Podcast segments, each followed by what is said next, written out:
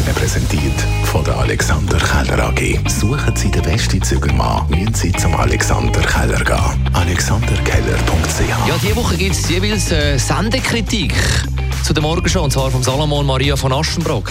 Ja, nebst dem üblichen Umfug von den Herren Jacki und Wüttrich, wo vor allem in den Gesprächen mit dem Wettervorhersager Peter Wick in totalem Nonsens gipfelt, hat mich durchaus Kritik von den beiden Morgenlärchen erfreut. Und zwar Kritik am Weltfußballverband FIFA zu der Vergabe ab Fußball-Weltmeisterschaft im Jahr 2034 nach Saudi-Arabien.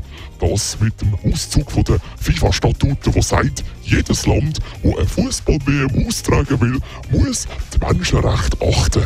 Da, da habe ich ein bisschen schmunzeln.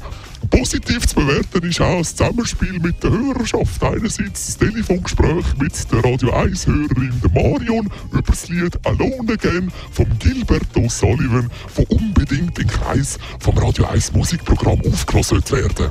Dann auch die Interaktion mit dem Radio 1 Publikum, wo sich heute Morgen um 6 Uhr schon für Tornero entschieden hat von der italienischen Band in Santo California. Dann aber haben es die beiden Moderatoren wieder übertrieben mit der kulturellen Belobigung von unserem südlichen Nachbar und haben mit dem Umberto Tozzi geredet über sein Gastspiel heute Abend im Zürcher Volkshaus oder wie er selber gesagt hat, Heimspiel, weil er sich ja in Zürich so wohl fühlt. Darum gibt es von mir für die heutige Morgensendung drei von fünf Gipfeli. Ihre Salomon Maria von Aschenbrock. Die Morgenshow auf Radio 1. Jeden Tag von 5 bis 10.